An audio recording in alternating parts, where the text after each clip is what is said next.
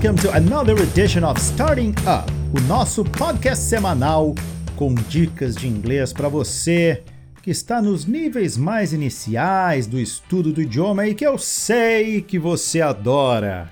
Eu sou o teacher Fábio Merim, muito prazer para quem não me conhece, e hoje vou falar sobre os plurais em inglês. Mas sem crise. É simples. É só uma questão da gente se dedicar e dar aquela estudada que a coisa flui, que é uma maravilha. Então vamos começar aqui. Primeiro, existem duas categorias de plurais, que são os plurais regulares e os plurais irregulares. Os regulares trabalha com a ideia que para a maioria dos substantivos apenas a gente vai acrescentar o s, parecido com o português, mas vamos dar uma olhada em algumas diferencinhas. Por exemplo, os substantivos em inglês que terminam em S, X, CH ou SH, vamos adicionar o sufixo ES, não apenas o S. Por exemplo, caixa, em inglês que é box, a gente fala boxes. A gente acrescentou o ES. Relógio em inglês, watch que no plural fica watches. Dish, prato. No plural fica dishes. Nossa, mas que confusão. Por que eu tenho que decorar S, terminou em X, terminou em... Vamos pensar o seguinte, se eu apenas adicionasse o S a essas palavras, ficaria ruim de entender. Olha só, box, box. Watch, watches. Dish, dish. Entendeu que ficaria uma coisa homogênea, uma coisa que não ajudaria na diferenciação entre, entre essa palavra no singular e no plural. Esse chiado atrapalha. Por isso que ao adicionar ES ao invés de S apenas, o plural salta e fica claro. Boxes, watches, dishes. Não acham? Olha como fica melhor dizer dishes a dizer dishes. Sacou? Então pensem nisso. Pensem que vocês precisam deixar a palavra com o plural bem claro, bem óbvio, tá? Um outro caso, se o substantivo terminar com uma consoante mais y, baby, por exemplo, lady, a gente tira o y e adiciona o i e s. Tira o y e adiciona i e s caso o y tenha antes uma consoante. Então, baby com by fica babies com b i e s. Lady com dy fica ladies d i e para os demais casos, a gente acrescenta o S para os demais substantivos e sejamos felizes. Certo?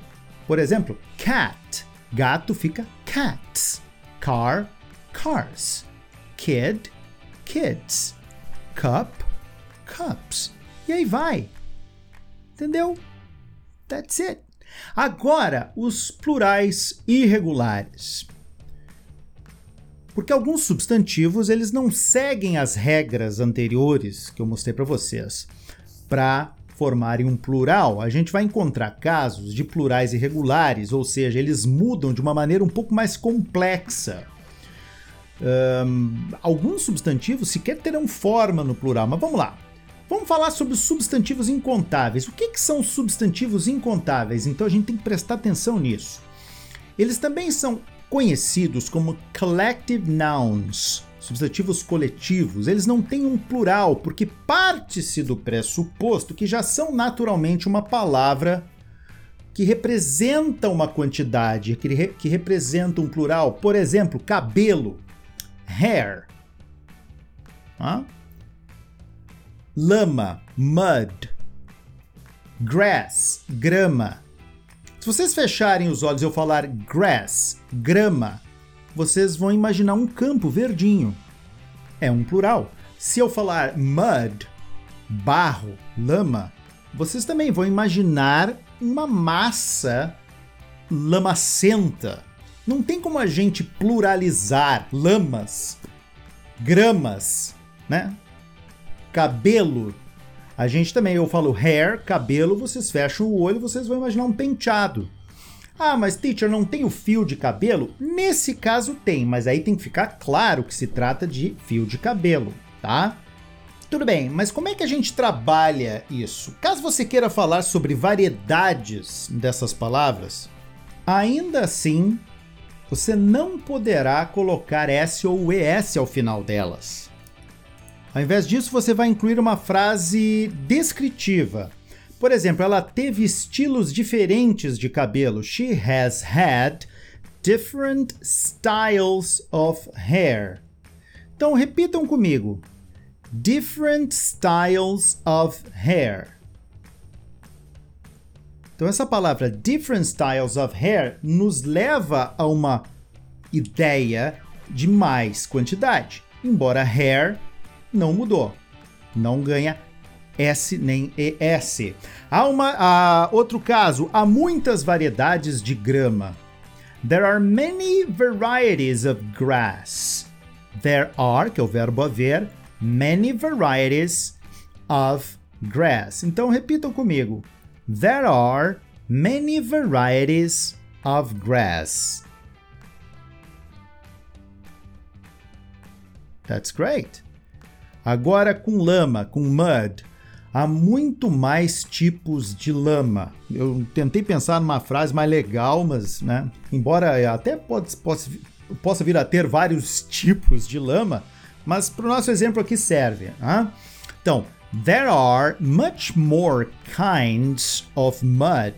Então, kinds of mud, tipos de grama. Repita comigo. There are much more kinds of mud.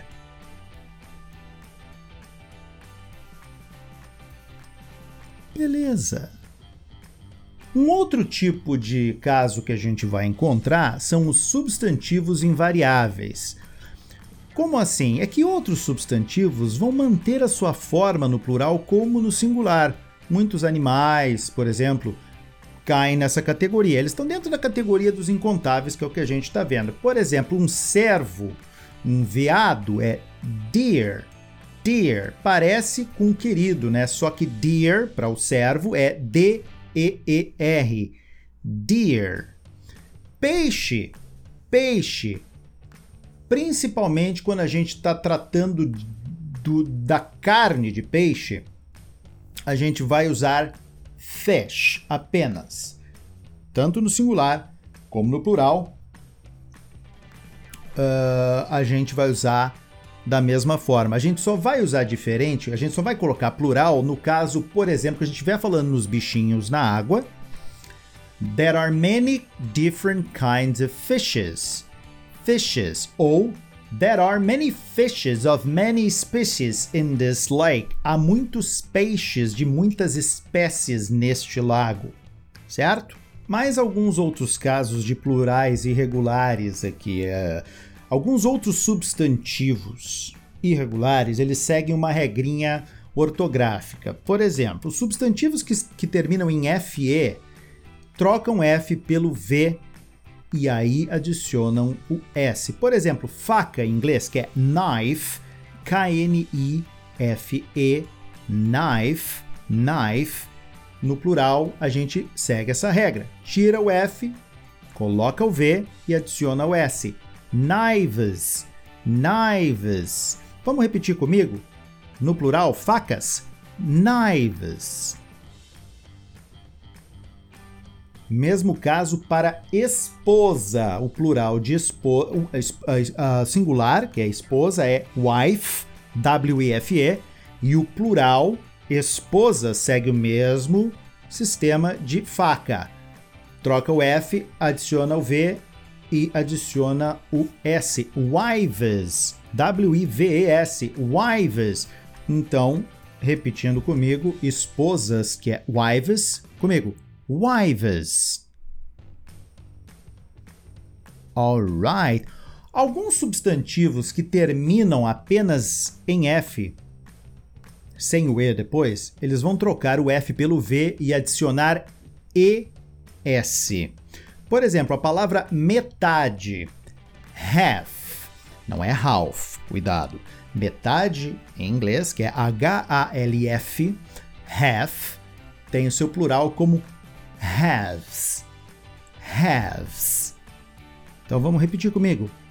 Metades em inglês, que é H-A-L-V-E-S, halves. E pão, loaf, que é L-O-A-F, pão, plural fica L-O-A-V-E-S. Loaves. Loaves. Repita comigo então: pães, loaves. Mas teacher não é bread? Bread é incontável quando você quiser colocar no plural, você vai ter que dizer loaves. Por exemplo, dois pães. Two loaves of bread. Two loaves of bread. Mas isso fica para um outro assunto quando eu quiser trabalhar mais direcionado com substantivos incontáveis. Os substantivos terminados com a letra O, a gente vai adicionar ES. Batata em inglês, que é potato, potato, fica potatoes. P-O-T-A-T-O-E-S. Potatoes. So repeat after me. Potatoes. Right. E aqueles substantivos que mudam de uma maneira bem bizarra, como por exemplo, isso muita gente me pergunta qual é a diferença da pronúncia. Vamos lá homem. Homem em inglês é M-A-N, man, man. Enquanto que o plural de homem é trocar o A pelo E. E muita gente, principalmente quem não é nativo, quem não é super, hiper, ultra treinado na, no listening em inglês, não vai notar a diferença entre man e man. Mas tem uma diferença muito, muito rápida, muito breve. Homem singular é dito man. A gente tem a impressão que tem a vogal mais comprida, mais longa, man, enquanto que o plural ela é mais curta, ela é mais rápida, man, man. Então, singular, man, plural, man, um pouquinho mais anasalado. Agora, querem uma dica? Não se matem com isso. Não se matem, porque em meio a uma conversa, em meio a uma conversa que vocês estão falando várias coisas ao mesmo tempo, é muito mais importante vocês se preocuparem com a com as regras gramaticais dos verbos do que realmente ter uma excelência nessa diferença, tá? Na pronúncia entre man e man. É, poderia dizer para você o seguinte: preocupem-se mais em acertar que o verbo que vem depois, por exemplo, sendo o verbo to be, ele vai trabalhar com o plural. Those men are my friends. Aqueles homens são meus amigos. This man is my friend. Este homem é meu amigo. Então, isso é muito mais interessante para o aprendiz do inglês entender e, e assimilar do que trabalhar a diferença da pronúncia entre man plural, uh, singular e man, plural, certo?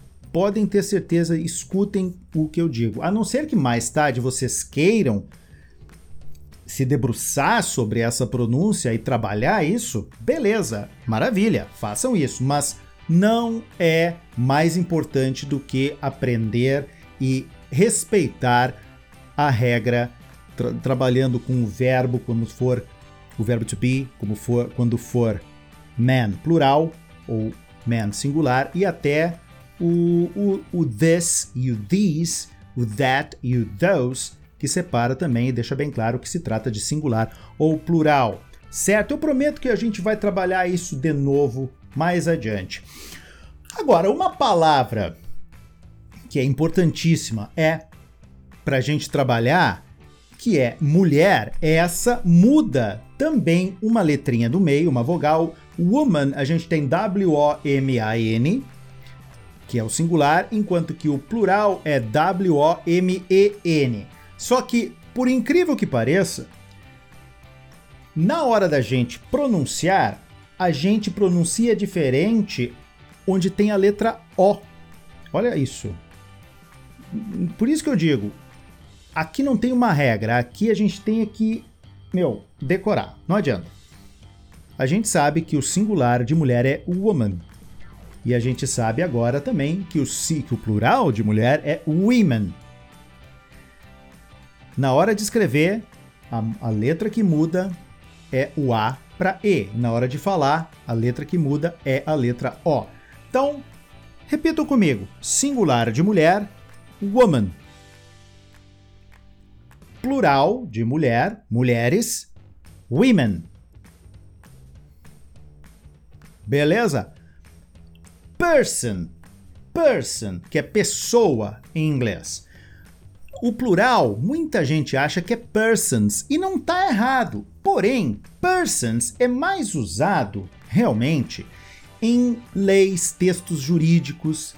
Por exemplo, no person or persons are allowed in this room.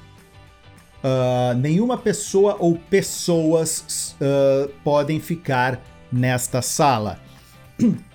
Então, é nesse tipo de comunicação que a gente usa mais persons como plural de person. Em linhas gerais, a gente vai usar people. Exatamente. Singular de pessoa, person. Plural de pessoa, pessoas, people. Então repita comigo: people. Dente em inglês: T-O-O-T-H. Tooth. Tooth. Como é que é o plural? Ele também muda nas suas vogais. De dois Os, temos duas letras E. Teeth. Teeth. Então repita comigo. Dente, tooth. Dentes, teeth. É isso mesmo, aquela língua chatinha entre os dentes. Por exemplo, outra muito que, que segue também isso, que é pé e pés. Foot, pé, e depois troca com dois E's e fica feet. Então repitam comigo: pé, foot, pés, feet. Ah, já estamos com a boca seca de tanto falar, mas é bom. E se vocês quiserem dar mais uma praticada, só ouvir quantas vezes vocês acharem necessário, porque você sabe que este podcast é para vocês que estão aprendendo, estão se esforçando e nunca descansam. Olha que coisa linda. Mas vamos descansar agora porque já foi bastante coisa. Então, eu fico por aqui, vocês ficam aí. And, obviously, see you next time!